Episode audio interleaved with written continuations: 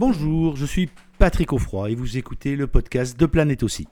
Un podcast qui vous aide à mieux comprendre le berger australien, le berger américain miniature et le border collie.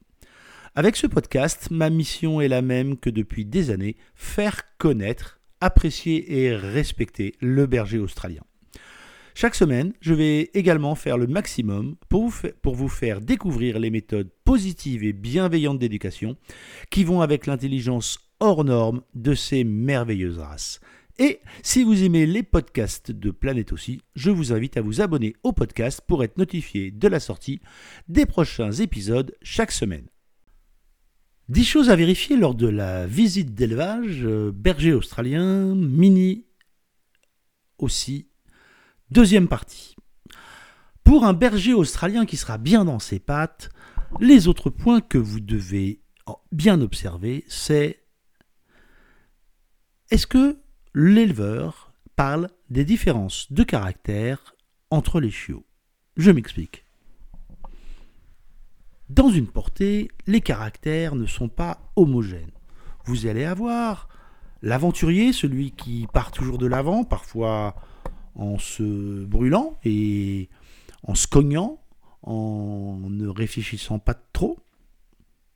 À l'inverse, vous avez le cérébral, celui qui observe, qui peut avoir l'air un petit peu en retrait, mais c'est pas forcément le froussard de la portée, c'est celui qui va observer, réfléchir avant d'agir, le cérébral. Vous pouvez avoir aussi celui qui est un petit peu en retrait, un petit peu froussard, qui n'est pas qui a besoin de plus de temps pour appréhender l'espace, il est plus réticent à la nouveauté. Ça ne veut pas dire que c'est un chien qui sera moins adapté à votre vie. Ça veut juste dire que, intrinsèquement, l'expérience à l'élevage ou les caractères innés ont donné chez cet individu chien une petite réserve. Et cette réserve, il faudra la prendre en compte et bien sûr la travailler. L'éleveur qui vit avec ses chiots, l'éleveur qui surveille ses chiots, est capable de vous parler du caractère de chacun des chiots qu'il a euh, dans la portée.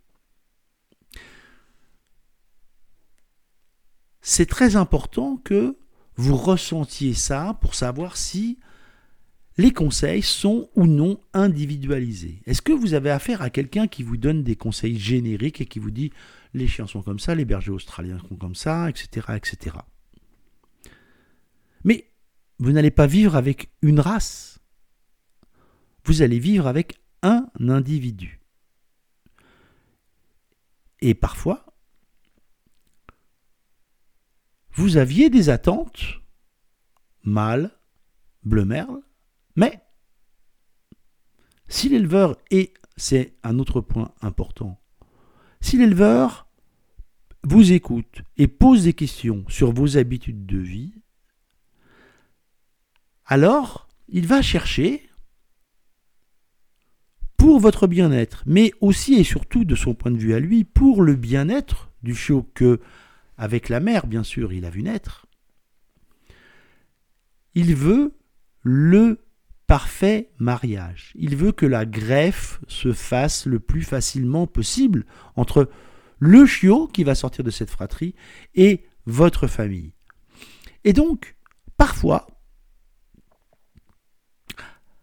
Parfois, c'est pas le mâle bleu merle que vous vouliez avoir avec les yeux bleus qui est le chiot dans cette portée, qui est le plus adapté à votre famille. Là, vous avez donc affaire à un éleveur qui va se préoccuper à la fois du bien-être de son chiot et donc de son bien-être dans votre famille. Il s'intéresse au futur de son chiot c'est encore le sien à ce moment-là. Et là, vous avez un choix à faire. Est-ce que vous désirez vivre avec une couleur, aussi jolie soit-elle, ou, ou voulez-vous vivre avec le bon individu qui va s'épanouir dans votre famille et qui va être un moteur, un ajout formidable pour une relation d'exception dans votre famille. L'éleveur ne vous posera jamais trop de questions. C'est pas pour être intrusif, c'est pas pour s'immiscer dans votre vie personnelle. Non. Ce qu'il veut savoir, c'est est-ce que mon chiot va être bien dans cette famille ou, pardonnez-moi de le dire directement, est-ce que je ne ferais pas mieux de le vendre ce chiot à une autre famille qui me paraîtrait plus adaptée au caractère de ce chiot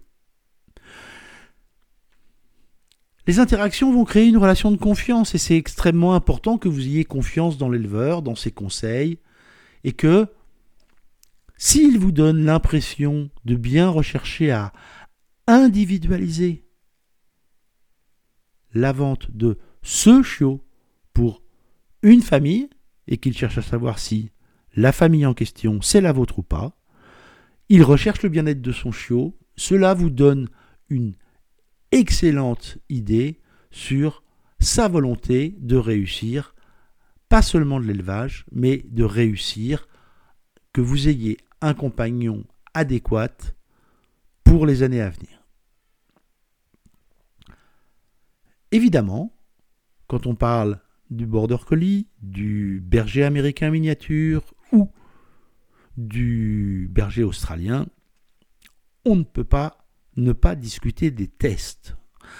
Les tests de santé sont extrêmement importants dans la race. L'éleveur qui fait les tests de santé doit pouvoir vous les montrer. Et il sera même la plupart du temps ravi de vous les montrer si vous le demandez. La plupart du temps, ces tests sont joints au livret d'élevage qui vous est remis au moment du départ du chiot.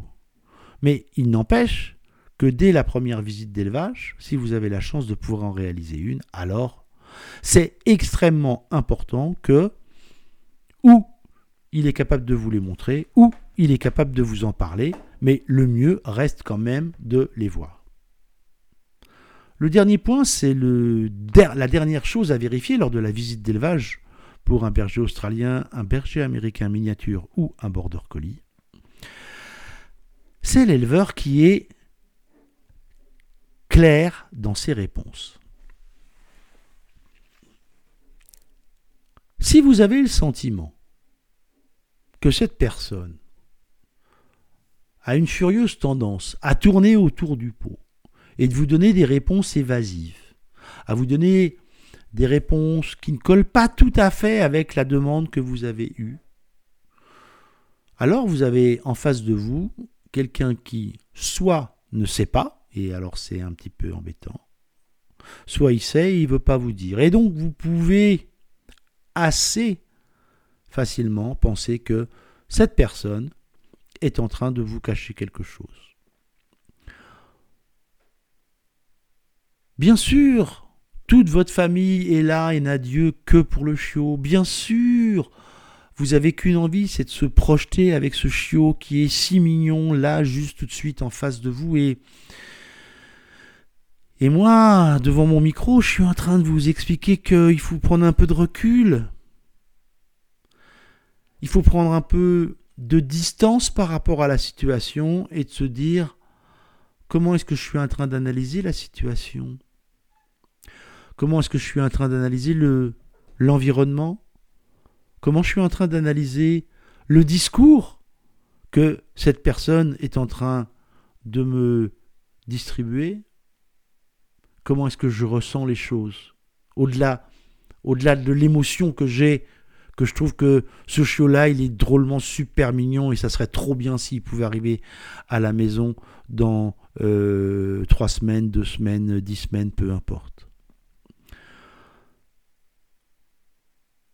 Je sais l'émotion que ça représente de se projeter vers une nouvelle vie avec un nouveau compagnon. C'est une décision extrêmement difficile à prendre. Et une fois que vous avez pris cette décision, vous n'avez qu'une seule envie, c'est que votre projet se réalise le plus vite possible. Et vous avez raison. Mais ça ne doit pas vous empêcher de garder les yeux ouverts et de prendre quelques secondes de recul. Parce que vous savez, des shows merveilleux, il y en a beaucoup d'autres. Et si c'est pas celui-là, eh ben ça sera le prochain. Et c'est peut-être le prochain qui sera le meilleur compagnon de votre famille. Et que peut-être vous risquez de regretter les quelques secondes de recul que vous n'aurez pas pris à ce moment crucial où vous avez dit ou ne pas dit Ok monsieur, on le prend. Et si c'est le cas, je vous souhaite tellement de bonheur dans cette aventure qui arrive. Voilà, c'est tout pour aujourd'hui. À très vite. Merci d'avoir écouté ce podcast jusqu'au bout. J'espère que l'épisode vous a plu.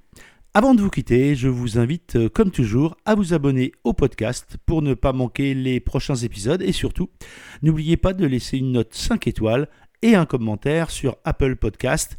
Cela vous prend moins d'une minute et vous n'imaginez pas à quel point cela aide à faire connaître le podcast à plus de monde. Et en plus, je suis toujours content de lire tous les commentaires. N'oubliez pas d'aller voir également le site planètebergeraustralien.com, tout attaché en un seul mot sans accent, pour d'autres ressources. Amitié du Tarn et à très bientôt sur le podcast Planète aussi.